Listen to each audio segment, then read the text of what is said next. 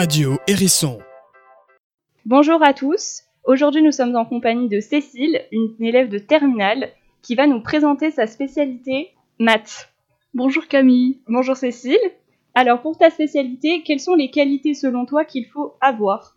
Alors déjà, il faut être intéressé par la matière, être intéressé par euh, la logique qu'il y a derrière, avoir des bases solides. Si on ne les a pas, il faut être prêt à travailler plus pour pouvoir rattraper. Effectivement.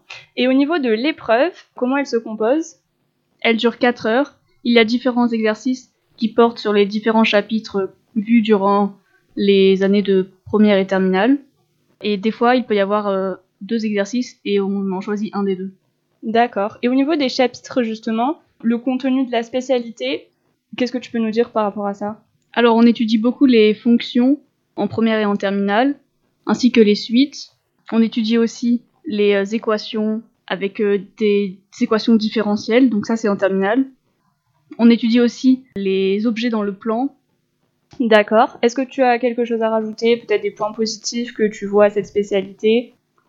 Alors oui, déjà il faut savoir que connaître Python n'est pas un prérequis obligatoire, on peut apprendre au fur et à mesure.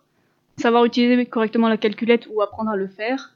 Savoir imaginer dans notre tête ce que peuvent donner les différentes fonctions ou avoir une idée des ordres de grandeur.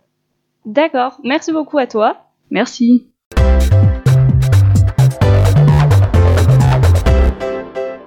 Radio Hérisson.